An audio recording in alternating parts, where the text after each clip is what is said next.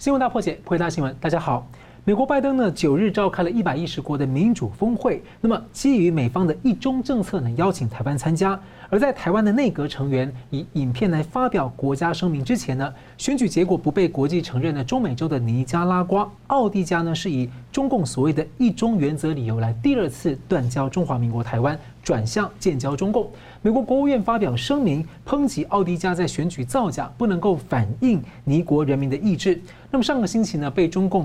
这个一直称为所谓老朋友的季辛吉抛出了美国和中共应该讨论维持所谓的有意义的一中概念。那么是有谁在暗自推动美中第四公报吗？那这对台湾关系法会造成什么样的冲击？而在峰会之前呢，美国带头外交抵制的北京冬季奥运，好五眼联盟、立陶宛等国的陆续跟进。而法国本来说要跟欧洲联盟一起同进退，但是却突然的改口，自行宣布不跟进抵制。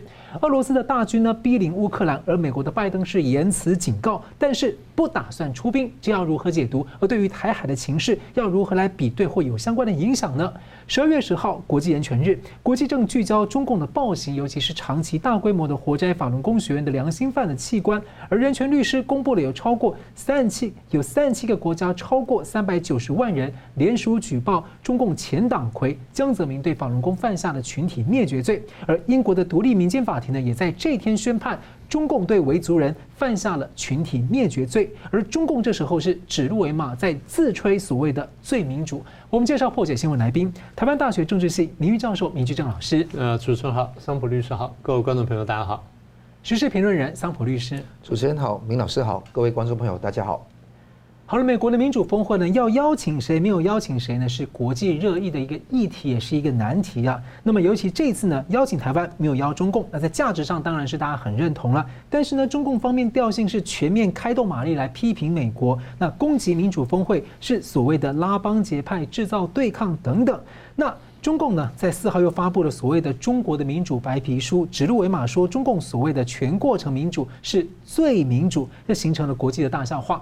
而在十号呢，又挖走了在美国后院的中华民国的邦交国尼加拉瓜。所以请教怎么看？两位要先请明老师啊，怎么看说在民主峰会的这个背景之下，美中这一波的这个交手？嗯，先说一下这个问题，就是民主峰会呢，当然它是拜登原来竞选时候的一个口号。那么现在真的开始这个推动了，呃，不过话说还就是这种推动呢，呃，其实我觉得可能会引起一些相当的争议，因为简单说，一个最简单的问题就就你刚刚说的，我邀什么国家，不邀什么国家，那这就很大争议了。然后所谓民主峰会是说已经民主的国家来峰会呢，还是我期望他会民主的国家也能参加峰会？是可能地缘政治拉拢对啊，对啊，所以就就是这个。这想法就是，当然它是一个想法，不过它是会有争议的。当然，美国说法是说要保护世界上的民主，然后支持世界各地的民主，然后去应对威权主义的威胁，这利益当然非常好。但这个做法呢，可能我觉得后面呢会余波荡漾。我觉得现在最大问题就是中共怎么去应对这个事情，因为不邀请中共，不邀请俄罗斯，一方面就是说因为是敌对这个考量，二方面就是你们的确不民主，而且俄罗斯呢的确是民主是后退的。相对来说呢，叶尔钦时代呢，呃，即便就是国内的政情呢或者经济不那么理想，但是呢，叶尔钦时代的俄国比现在的民主的多了。至少这样说吧，反对党、反对派可以无所畏惧的参加选举，今天不是了。所以这个就是很明显的案例。所以我觉得比较值得关注是中共怎么应对这场民主峰会。大概我先整理一下四个方面，第一个方面就是口头骂战。呃，当然最出名就是中共的这个国务院发言人呢，出来批评啊，他列了几个，他第一个就是，呃，美国有这么丰富的医疗资源，结果你面对一个武汉肺炎呢，就搞到这个八十万人死亡，然后几千万人染疫，然后人人恐慌，你说这个叫民主吗？你严格说这个跟民主没有那么直接关系，不中国生搬硬套吗？所以这是第一点。第二点的话，美国种族主义这个根深蒂固，白人至上主义甚嚣尘上，没有民族平等，没有民主平等，那么这个平这个民主吗？是这个东西可争议。但是你看中共内部呢，他对少数民族的迫害，然后对这些宗教信仰人士的迫害，然后党员对非党员的迫害，党员本身的特权，那那不是更加不民主吗？所以他的情况比较恶劣的多，他其实没有资格指人家。这第二点。第三点呢，他说美国在阿富汗啊、利比亚、伊拉克什么等等地方发动战争，搞到几十几十万人失去生命，然后几千万人流离失所什么的。好，美式民主输出呢，他说很糟糕，然后颜色革命呢，这个声名狼藉。那如果让中共一党专政输出到全世界，你觉得你觉得后果会更好吗？所以它的确是个意识形态战争。中共的话背后呢，其实讲得很清楚了。然后第四第四点，他说。美国的民意调查说，多少人认为民民主运作失灵，什么什么失败什么的，所以这样你还有资格谈民主吗？对，这个是有问题。我们常讲，我说民主不是万灵丹，民主是会失败的，但是共产主义或一党专政比民主造成的这个后果呢更加严重，更加可怕。问题是，美国有民意调查，你中共有民意调查吗？美国有真正民意调查，我们相信的结果，我们知道的结果。中共的东西只有你一家说了算，而且是官方的出来讲。你觉得这东西能更可靠吗？而且买货才是闲货，呃，闲货才是买货人。是本来就是这样子。可以闲嘛？所以那个这个就是一个市场的概念嘛。所以我常讲说，民主是什么？民主是政治市场化的概念嘛。那经济，那呃自由经济就是市场化嘛，就商品市场化。那民主政治就民主市场化嘛。所以第一个部分就官方骂战。第二呢，各位如果有机会上这个中共的媒体，不管你上人民网也好，或上新华网也好，你仔细看一下。他在这几天发了多少文章去骂这个民主峰会啊？比如说呃呃，强行移植美式民主根本就是反民主，然后民主峰会呢以民主之名分裂世界，然后什么中国的民主制度充满了中国智慧，然后这个汪文斌又说美国将民主呢政治化、工具化、武器化什么等等。你中共不甚至也在搞这个事情吗？哎，中共把这个一党专政武器化了，推到全世界了，现在还要去推销他所谓的北京式民主，那不是滑天下之大稽？像他这种意识形态输出战争，然后别人反击跟防御的时候，就搅浑水，他说你在干，他每次都是这样子。他把问题先挑起来，人家反击的时候，他就反回来指人家说啊，你是这样子干，其实他先这样干，人家揭露他的画皮罢了。好，这第二块。第三块就刚刚你说的，他为了要这个抢夺话语权，呃，他去发了一个白皮书，叫《中国的民主》，用了两万多字去讲说我的民主理念什么的。我老实告诉各位，还有另外就是他讲说什么，发了一篇文章叫《美国民主情况》，我们等会提一下。他们讲说何谓民主啊？那段话是对的，那段话是对，那段话就是我们在教科书上讲什么是民主，但你把那话拿出来，每一句话都要打自己脸。对，每一句话都要打自己脸，然后他拿这个去批评美国，拿去批评人家。我们不说美国民主有多好，我们在讲了，我们说民主在每个国家呢都可能会有瑕疵，但相对来说，民主是我们现在找到比较好的政治制度。民主不是完美无缺的，民主也会失败，但是一党专政或暴政失败起来更可怕，而且他在过程当中，他对老百姓人权的残害到无以复加的地步，这才是最大的问题。所以白皮书里面讲了很多话，哎，有些话是有道理的，没有错。为什么？因为那个就是全世界政治学的教科书上讲民主怎么讲的。但如果说我讲说你拿来讲说中共，中共讲说我实行了，我完成了全过程人民民主，然后实现了过程民主跟成果民主、程序民主跟实质民主、直接民主跟间接民主、人民民主跟国家意志统一，我讲到这样大家都会笑，这叫什么？这叫作文比赛。中共每一次是假话、空话、套话，然后这么乱讲一通。搞到最后，你一塌糊涂，你就以为他是对的。但如果说你真的去那边活下来看看，如果有民主化，李文亮现在在哪里？如果有民主化，那那些冤死的那些法轮功学员好，或其他宗教信仰人士好，在哪里？这个叫民主吗？是不是这样子？所以考试零分的人就另外弄一个名词，然后另外开一张新考卷，自己一百分，对不对？然后他这边批，这新华网又发了一篇文章，说美国民主情况讲了几万字，讲到最后讲出什么东西来？如果把这东西都套到美国头上，没有错，都可以。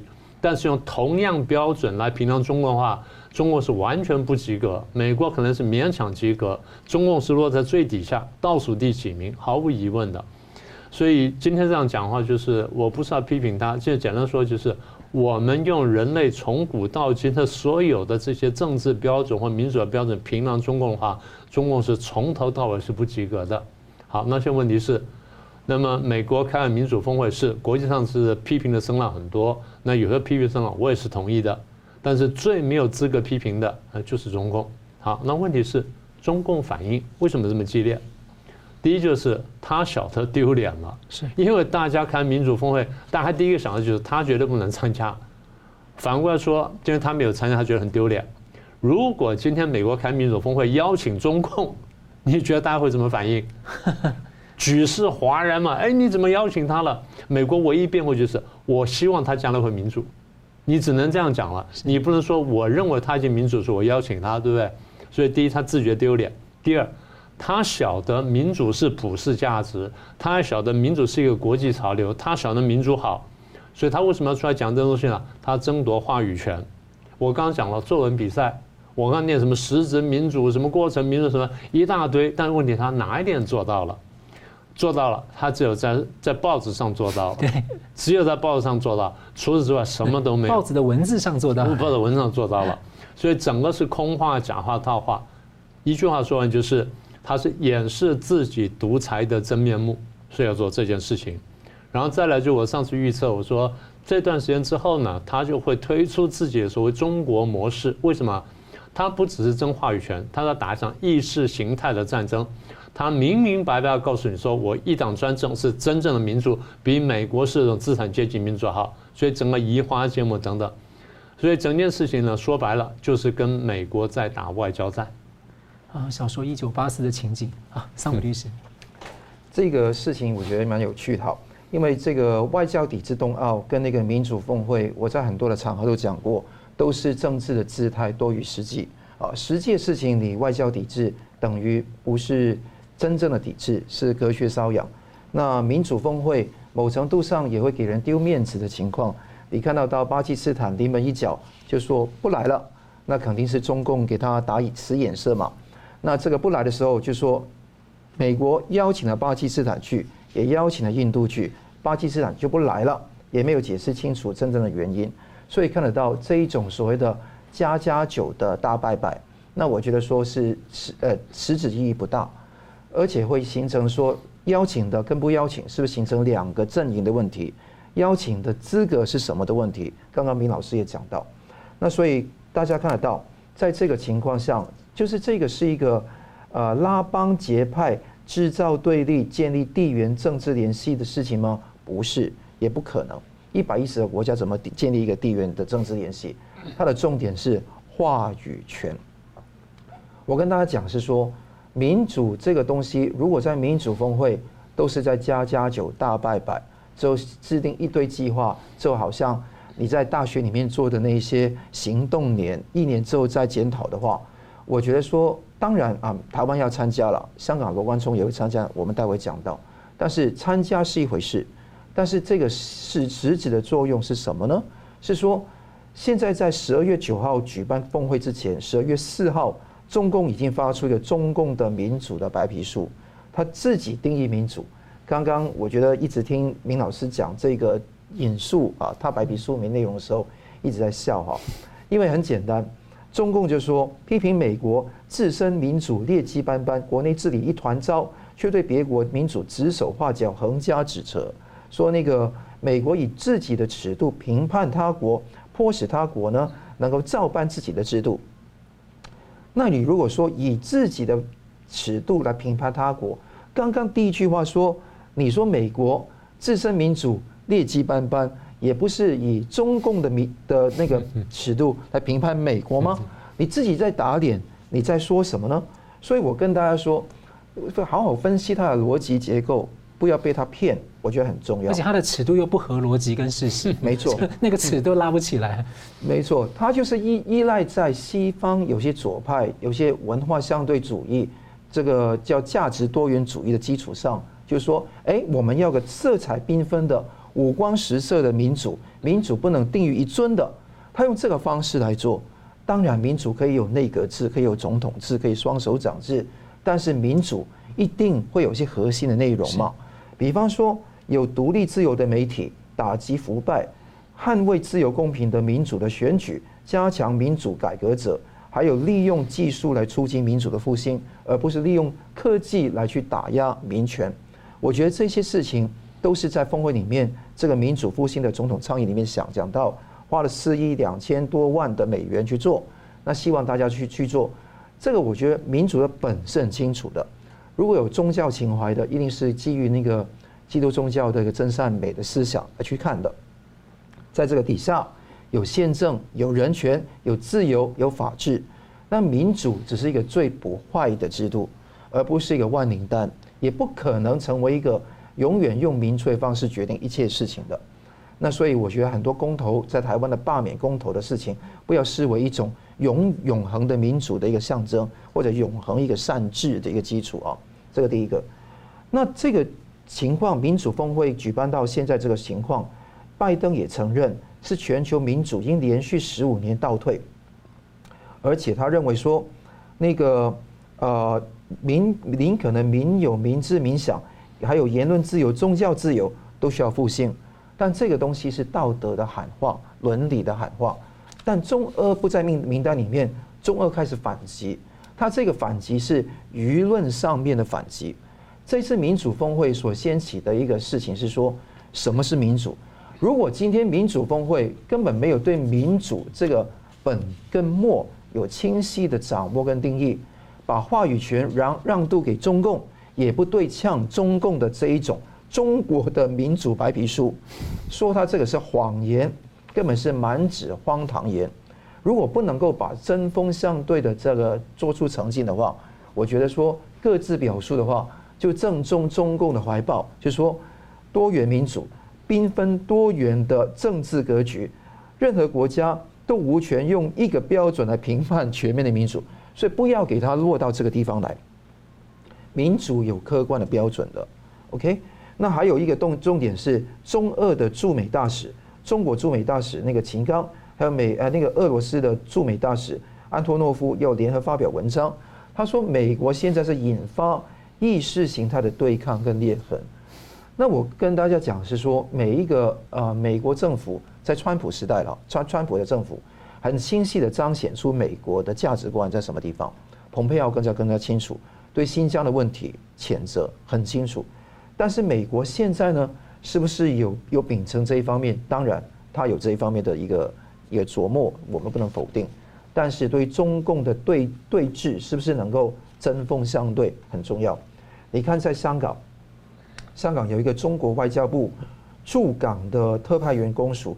刘光远跟那个呃中联办的副主任哈，那个陈啊这个陈东，他讲到透视民主阵地，坚定民主自信，说民主峰会就是扭曲民主价值，制造世界的分裂的政治闹剧，甚至说是一个国际传销骗局。他说香港实行什么样制度，纯属中国内政。他说罗冠聪只是个跳梁小丑，他是引述那个。啊、嗯，毛泽东的诗句了，是蚂蚁圆怀花大国了，叫皮肤喊树谈何这谈何易了，所以用这个方式来去骂他，来说不自量力。但是罗冠聪非常的勇敢，他从英国到了那个美国去，也会出席这个峰会。那他在说，他要表达的是保障人权、跟巩固民主、跟对抗威权的重点。他要彰显中共对于国际社会的威胁。香港的故事，香港的民主抗争。不是因为有见到希望才坚持，而是因为坚持才见到希望。他也看到，也来邀请，不只是美国，是全世界的最多的民主国家，一起去重燃民主的浪潮。那如果杭廷顿所说的那个第三波的民主浪潮已经过去了这么多年，第四波一直都没有真正的到来，那这个重燃这个民主浪潮，现在觉得这个低迷状态下。我们有这一个光明，在这个黑暗的隧道里面还是很重要的，所以我们希望各国能够认清中共独裁专政的现实。中国跟中共跟俄罗斯都是如此的一个一个政权，不是有些海外民主人士人士啊高捧普丁啊，却这个去反共反习而不反对俄罗斯的独裁。我觉得这个地方一定要很清晰的一个看法是。民主的社会是全人类的普世价值，希望大家都能够共同的尊重，抵抗中共这种战狼外交，也不要让他的所谓的多元主义、缤纷色彩的那些迷魂账啊、迷魂汤，来去那个影响到我们对价值的客观判断。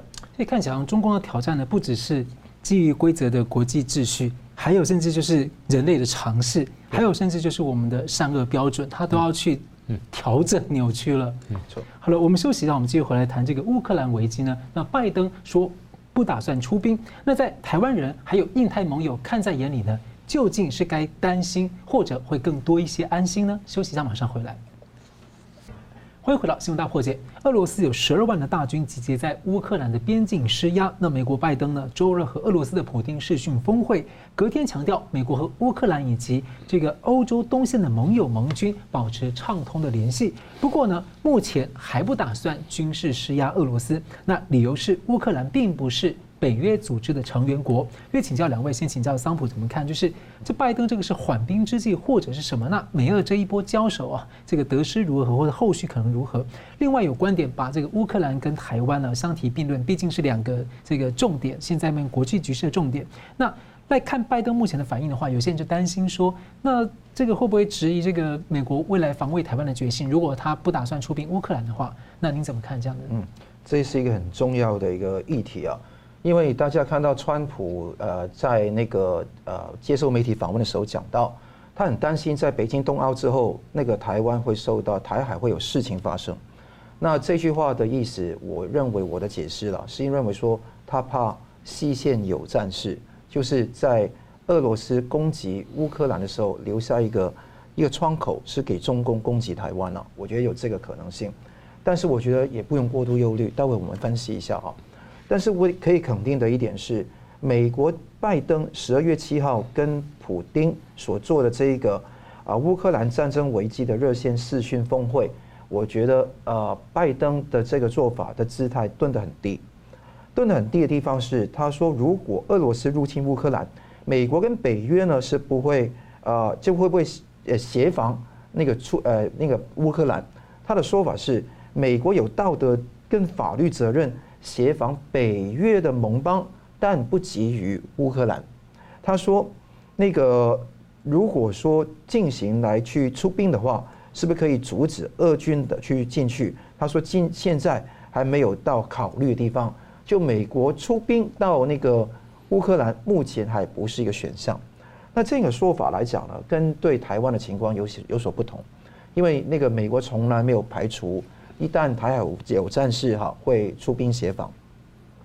但是这个地方，拜登把这个地方我们视为一个外交的让步，这个让步也另外一个地方显示出他口头上的强硬，他的目的是吓阻战争，因为他不想发动战争，所以他说的是要强烈的经济反制跟其他措施来惩罚这个俄罗斯。还有重点是啊，有拜登希望通过那个。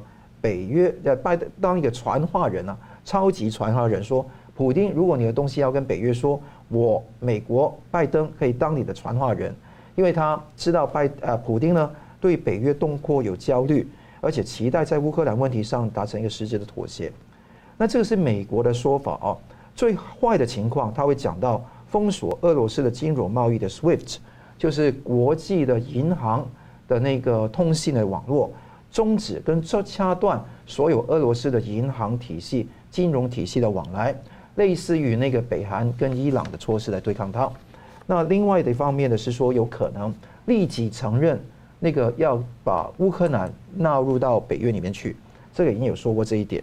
那现在一直在进行的是美国不断向乌克兰提供军事贷款、军援的装备、供应标枪飞弹，那北约也协助。那个乌克兰的军事改革跟军演有军售、军顾团跟那个联合军演，那这个地方拜登不想去退让，也会继续做。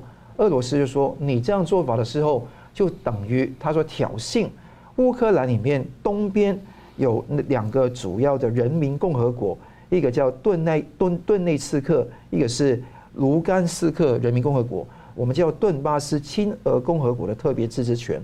他认为说。在二零一五年签署的明斯克第二号决议的里面，那个乌克兰已经答应过要修宪，那给他特别自治权。他认为说乌克兰没有兑现承诺，所以一直说美国、欧洲所有欧盟的国家要敦促乌克兰来遵守这个协议。那所有球就踢回给美国，但不要忘记这个是乌克兰的内内政啊，这个都不是俄罗斯的领土，只是在乌东的地方东边哈有很多。俄罗斯主义的人在那边住，超过九成的人，所以看得到那个俄罗斯是有染指乌克兰的一个状况。那我们看得到，甚至普丁呢也有像习近平的说法是，俄罗斯人与乌克兰族的历史同一。他说本为该是团结合一的统一民族，所以这个地方有非常多跟中就中共跟台湾之间的那个类似性。但是你看得到，为什么我说台湾情况不能同日而语呢？那拜登当然是有相同的地方，是都不在北约，台湾不在北约，乌克兰也不在北约。呃，美国对乌克兰有军售，对台湾有军售，彼此也没有共同防御条约情况情况。旁边也有强邻，也是一个专制独裁国家，对他们有觊觎的领土的野心，这个是类似的。那但是有几个不同，四个地方不同。第一个不同是台湾在第一岛链上是美国地缘政治的核心利益，乌克兰不在那个地方。OK，那如果说北约防止俄罗斯去侵犯的话，应该是中东欧的情况。那乌克兰应该是在于那个亚洲那个地方嘛，亚欧的板块中间，并不是太属于真正的那个就是板块的接缝的那个地方。这是地缘政治的不同。第二个，台湾的关键产业有台积电、护国神山，如果台湾一旦被掐断，中共也会，中共就会染指到晶片市场这个非常重要的地方。乌克兰没有这个关键产业。第三个地方是中共对全世界的威胁比俄罗斯大得多。俄罗斯的 GDP 连一个广东省都省都不及，它是有资源、有石油、有核武，但是论整个意识形态上全方位的战争方面，中共对全世界的威胁比俄罗斯大得多。第四个方面是这一次美国要独立挑起就挑起这个重担啊。来跟俄罗斯来对呛，其实没有国家在跟牌的。你看到法国那个马克宏在中东访问，没有在跟牌；德国现在在换政府嘛，也没有在真真正的在那边去说，哎，一定要制裁。因为美国一旦出动那个制裁措施，无论说强烈的经济制裁，比方基金的、对债券的等制裁，还有对于那个 SWIFT 系统的制裁，第一个伤害的就是那些欧盟的国家。因为他们跟俄罗斯有很多交易，那美国也会说掐断那个 Nord Stream Two，就是北这个北方的的北西二号的地方，这个地方也会影响到他们能源天然天然气要卖到没错。欧洲，而且你掐断了之后，你控制了这个能源供应吗？美国可以源源不绝的供应给欧盟国家吗？还有更重要的是，那个乌克兰的地位更加没有那个过路费怎么办的问题，还有这个地方你看得到。法国、德国不吭声，那这个开战的决心不强烈。你看到台湾是这么多国家在撑的，你无论在欧盟这么多的国家，你全世界的五眼联盟、欧盟、日本都是在支持台湾的，所以在国际的那个协力方面，台湾比那个乌克兰还来得来得多。我唯一担心的是说，一旦真的俄罗斯出出兵的话，美国会不会出兵？看起来不是在选项里面嘛。那这个会导致说，这个情况会又崩一块，继缅甸、阿富汗之后又崩掉那个乌克兰，那让中共的野心做大，这个地方是我觉得最大的一个困扰。是因为它主要是它觊觎它乌乌克兰东边的几个部分嘛？诶，那明老师你怎么看题？因为这个事情大概在大半年前我们谈过，就是说那时候第一次俄罗斯出兵到那个乌克兰东部，那时候还没有拿下那克里米亚，呃，已经拿下。克里米亚半岛了，那后来第二次出兵去威胁的时候，我说这个对台湾有危险。当时大家没有听懂，大家说一个离台湾这么远的地方怎么会威胁到台湾？我说不是，然后造成一种国际态势。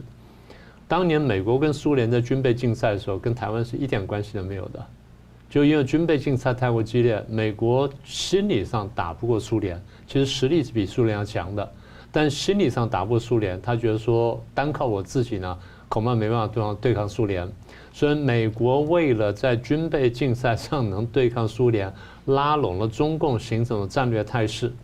而当美国去拉拢中共的时候呢，中共就顺势就进入了联合国，而我们被踢出来。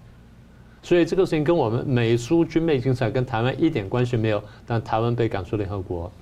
今天的态势有点像这样子，中共呢要打台湾，那台湾当然很在意，美国也很在意，所以多次出言警告。结果俄罗斯呢摆出姿态要打乌克兰的时候呢，对美国形成什么呢？形成了战略上犄角之势，就这边呢有俄国要打乌克兰，这边有中共要打台湾，你美国怎么办？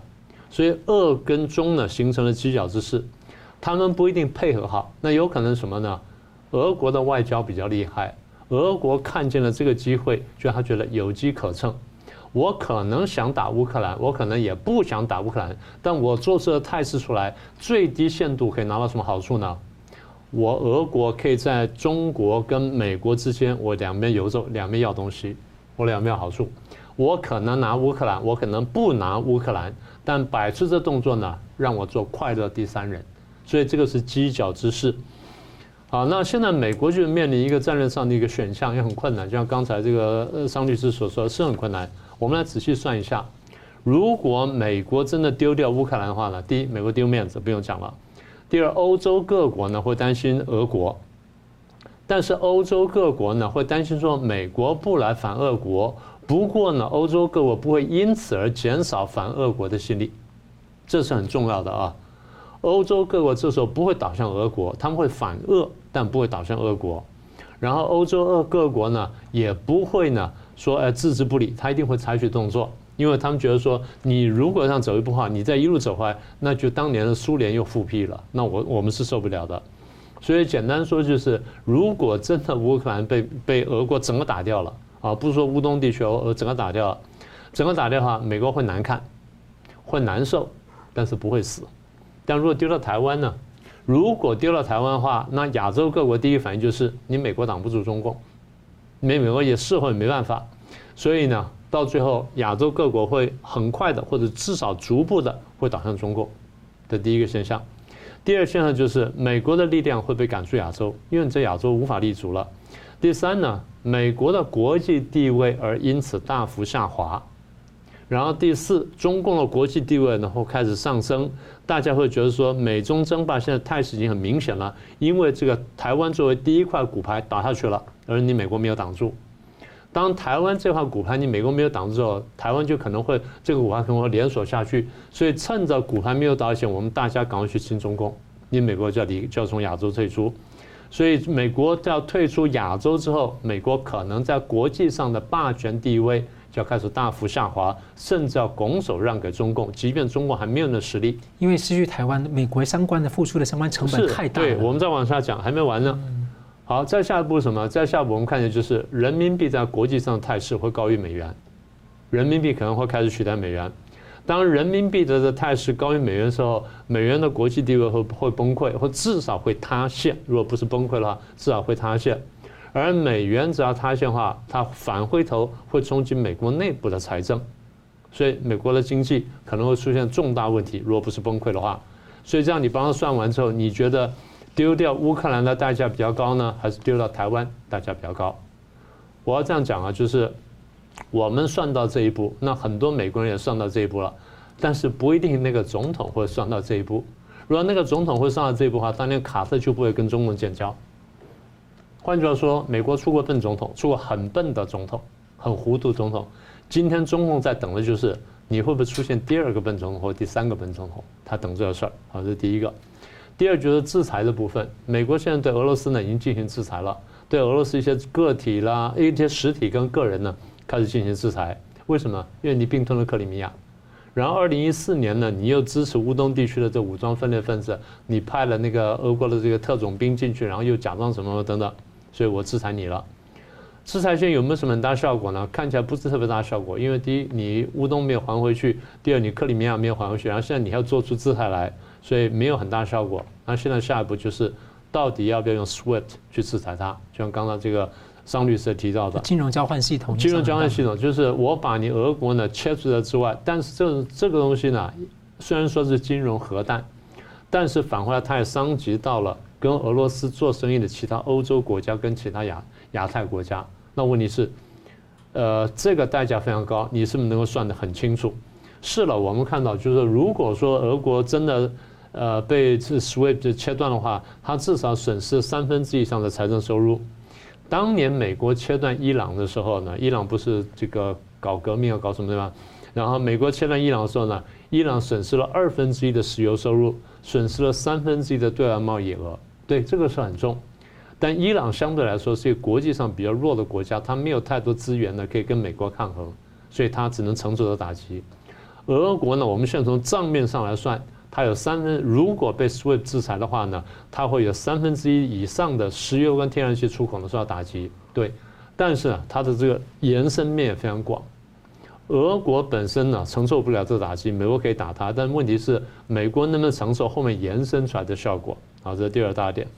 第三点呢，我们现在看着拜登讲的话呢，当然一个就是我可能只是一个招数，一个后退口袋什么等等。但是反过来说，拜登是不是在暗示他的排序？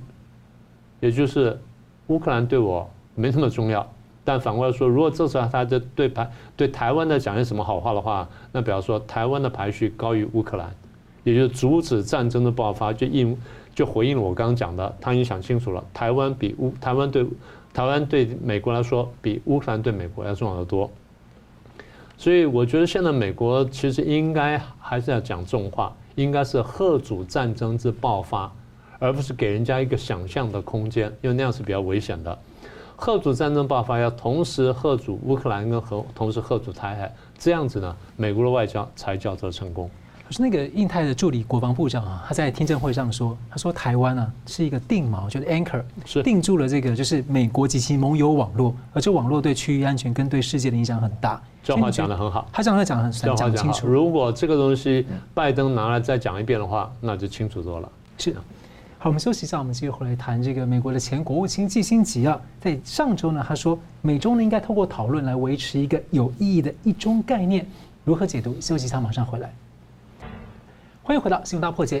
被认为是对中政策的绥靖政策的一个推手，以及被中共称为老朋友的前美国国务卿季辛吉呢，上周在美洲贸易全国委员会的年度晚宴呢，和美国前驻北京大使这个瑞孝姐呢，谈到了一九七零年代尼克森政府当年和中共在谈判关于对台湾的议题的经验时，说当前美国和中共应该要通过讨论来维持所谓的有意义的一个中国概念。那么有人是这样解读说，呃，基辛吉是认为一中原则，呃，中共一中原则，美国的一中政策都已经失去原味，不如来一个美中彼此能接受的一中概念，那这可能提供了所谓的美中第四公报萌芽的一个基础。也请教这个，呃，先请明老师，你怎么看题目？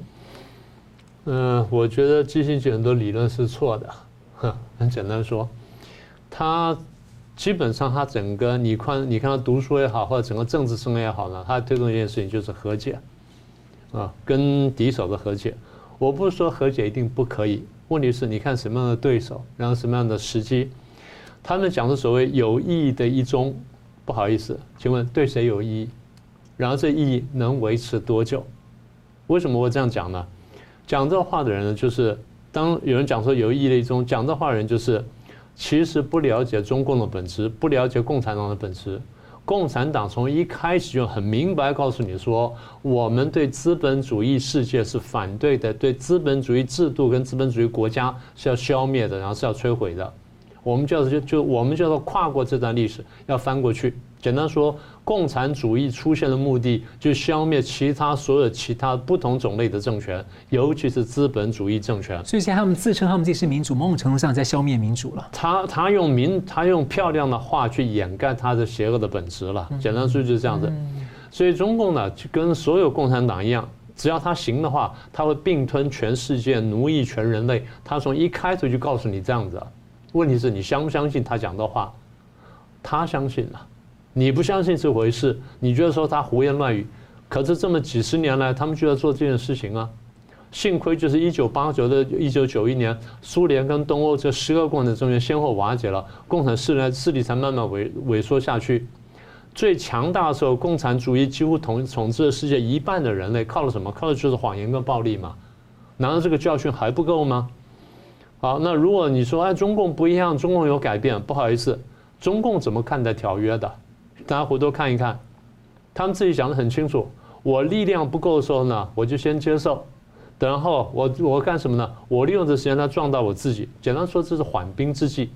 缓兵之计，他再三讲说，我们不要麻痹自己，我们是麻痹对手。你不要把这个东西麻痹了自己了。当初跟国民党搞抗战时讲得很清楚，一分抗战，两分应付，七分发展。所以统一战线是要统国民党，不是统我们自己的。很多中共党员那时候讲说要去抗日，被毛泽东骂个半死，说你们不要糊涂了。在这情况下，日本占中国领土越多，日本打中国打得越久，国民党跟日本打得越久，对我们共产党越有利。话讲到这么白，现在后来结果就是如此，还有这么多人不相信，还有这么多人看不懂。最后再说一遍，中共怎么看条约、看所有这种协议等等，就是我力量不够时，我要争取时间，这是缓兵之计，是麻痹对手，不不是麻痹我自己的。所有时间拿来，我撞到我自己。等到有一天我力量够的时候，我强过你的时候，一口把你吃掉。毛泽东讲过，我三个指头可以吃掉你五个指头，为什么呢？我切割你，把你切成四比一的时候，我三个指头把你一个指头吃掉了，这样呢就变成四比四。我再切割你，然后我四个指头吃掉你一个指头，这样就变五比三了。我一个个把你吃掉。所以我说的事情事情呢，所有做的事情就是争取时间撞到自己，最后一口把你吃掉。国共内战是这样打的，国共和谈是这样谈的。建国之后呢，所谓建立政权之后呢，共同纲领是这样对付民主人士的，对付民主党派的。然后呢，反右运动是这样对付知识分子的。你说过去的历次政治运动哪一次不是这样搞？你说啊，现在改变了，好，那不好意思，一国两制叫什么东西？一九八四年签的，说一九九七年开始实行，五十年不变。今天是哪一年？二零二一年。二零二零年香港整个生灵涂炭。大家现在还相信一国两制？而且二零零三年二十三条就想要就想要推了，我还我就那个我还不去数它了。好，那么新疆维吾尔原来叫自治区，现在你又看见哪个新疆人在自治？嗯，内蒙自治区，他哪哪一个内蒙古人在自治？你也曾经答应过美国啊，和平解决两岸问题。你在这个建建交公报一九七九这样讲的，现在天天开飞机来下台湾，这叫和平解决两岸问题吗？打了招牌叫做打台独、恐吓台独，不是的。这问题是你制造出来的，所以今天怎么对付台湾？所有这些事情不都在打脸吗？而大家还相信他吗？我现在回来讲基辛吉，这么多年我说基辛吉一直在鼓吹和解，这是历史上的糊涂。对，梅特尼的时候可以和解，可以干什么？梅特尼时代坦白说没有太多意识形态之争，今天不是这样子啊。你说和解，你基辛吉是犹太人，你基辛吉面对希特勒，你能和解吗？当年多少人对希特勒要和解的？最后怎么样？前面一个莱茵谷地，希特勒打完，大家说和解没关系，忍下去。后面呢，再搞一个人慕尼黑协定，你再来和解，结果呢？这就是和解政策的结果。结果出卖了捷克不说，整个欧洲多打六年的战争，死六千万人，这是最少的估计。打完二次大战之后，大家解放了，然后进到这个。集中营里面看到那些遗物、遗体等等，看到那些煤气毒气室呢，痛心的不得了。然后全世界发誓说 “never again”，我再也不重蹈历史覆辙。今天呢，一次又一次出来重蹈历史覆辙，在良心问题面前，没有人敢直面良心。我不是说你真的放弃利益，但是你得权衡说，今天你拿到了是不是真的利益，而你放弃是什么？我们再数一下基辛吉，你推行这和解政策，当初你在面对北越和解的时候，你在牺牲什么？你牺牲南越，对，你拿了诺贝尔和平奖，黎德寿不愿意领奖，他觉得那东西算什么东西？基辛吉高高兴去领奖，领奖完呢，南越沦亡，几千万人被关进铁幕，几十万人因此死亡。到今天呢，共产主义还在越南，而共产主义的对旁边还形成威胁。你今天还在推行和解，所以我们现在看见是非常惨痛的历史教训，我们看见的是无耻的政客。我很少公开讲这么重的话，但今天呢，台湾面临这个关键问时刻呢，我不能不这样说。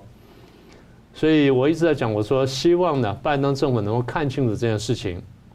第四公报呢，简单说，你想牺牲什么东西？将来局我们再数。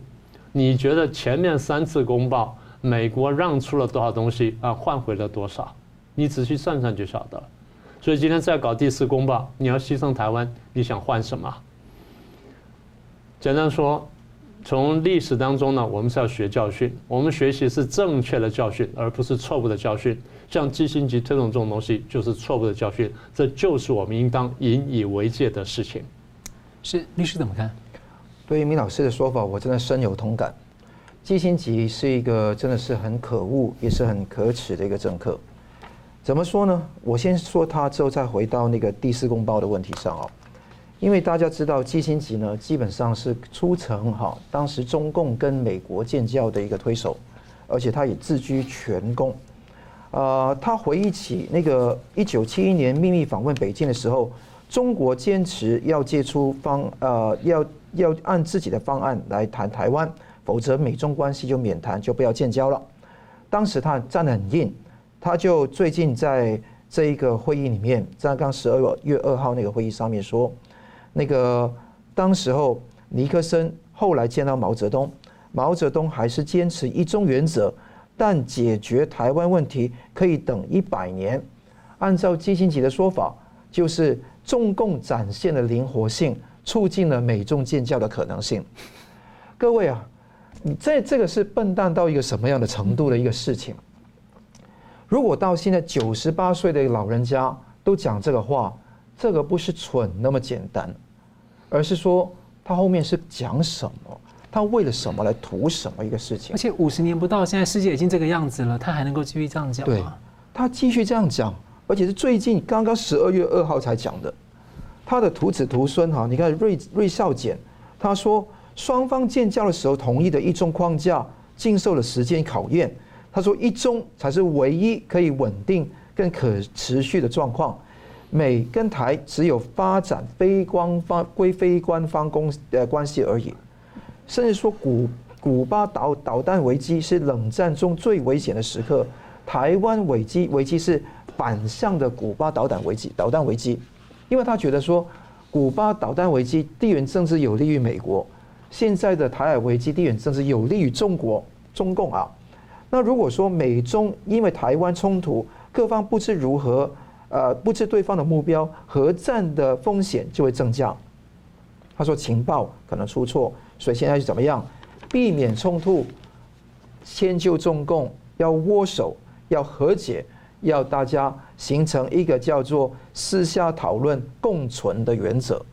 哎，各位，如果讲到这个地方，就完全背离了我们一直讲的和平靠实力，它是和平靠和解，和平靠善意，而且还要私下，对，要私下。来讨论，他讲的所有事情的目的只有一个，是希望一个当做一个见官哈，就是或者说一个叫做呃见证的角色，就希望当局美国当局能够听到他的说法，能够影响到他的决策。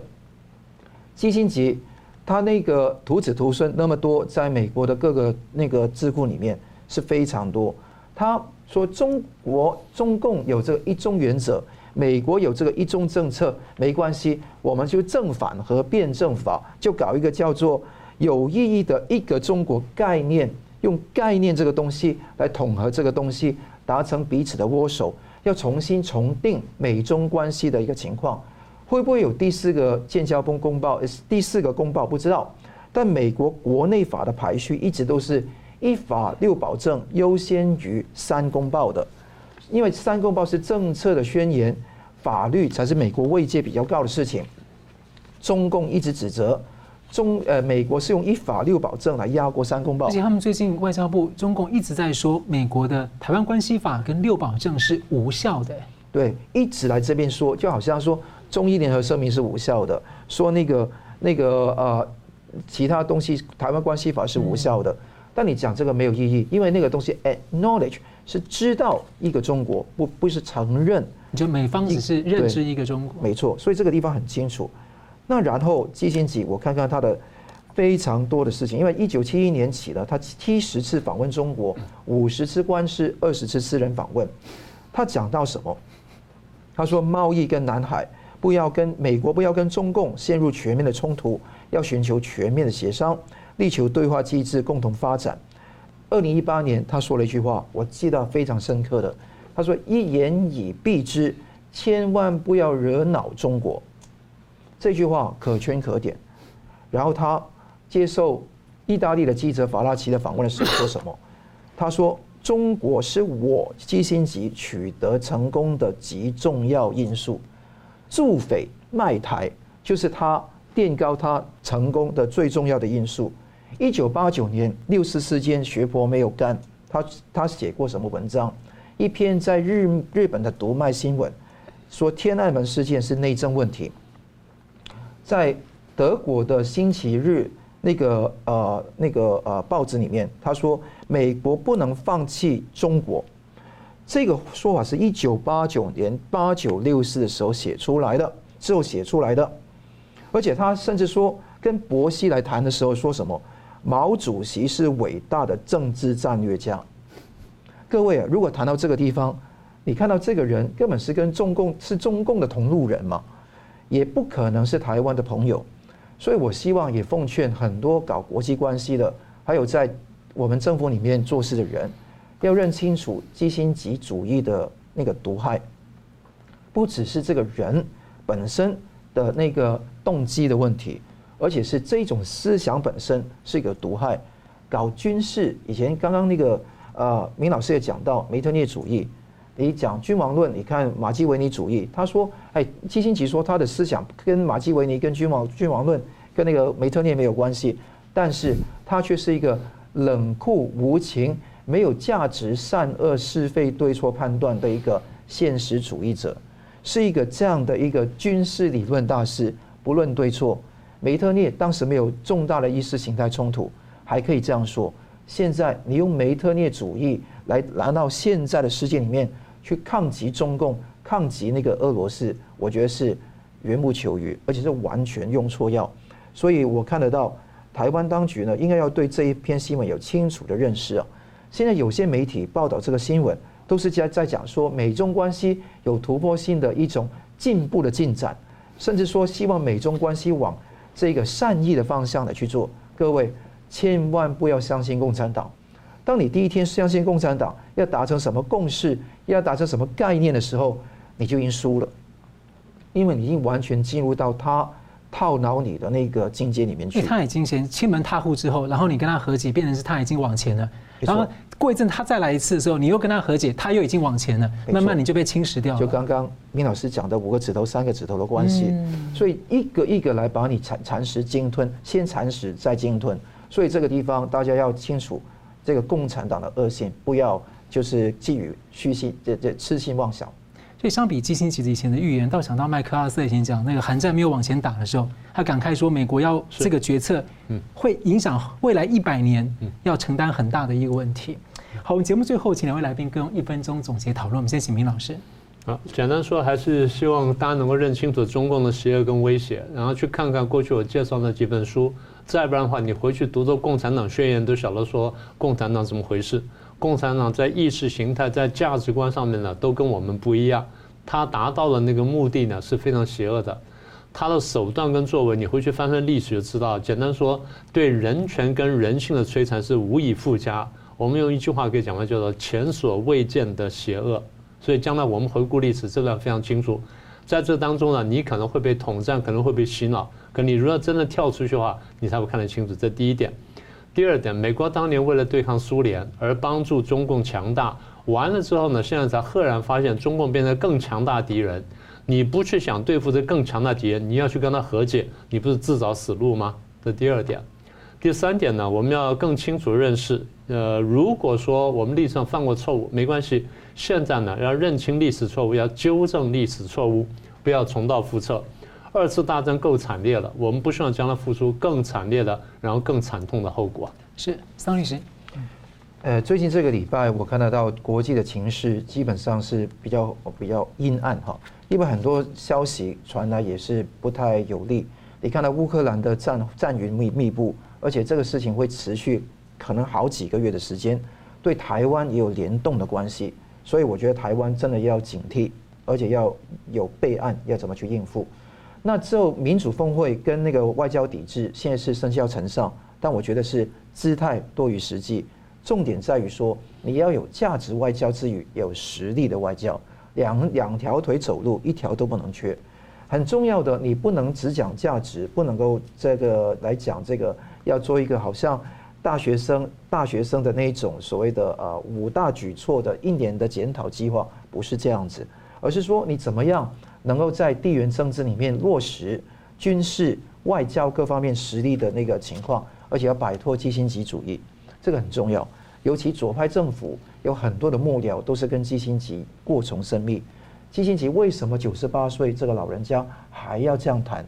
是要维护他整个基辛格王国，他自己本身的幕僚，还有很多的政商的利益都在里面。所以我想想想看，台湾政府跟台湾的各界都需要有清晰的眼光看待美国的局势的发展。小红，非常感谢两位来宾精辟的分析，感谢观众朋友的参与。新闻大破解，我们每周三五再见。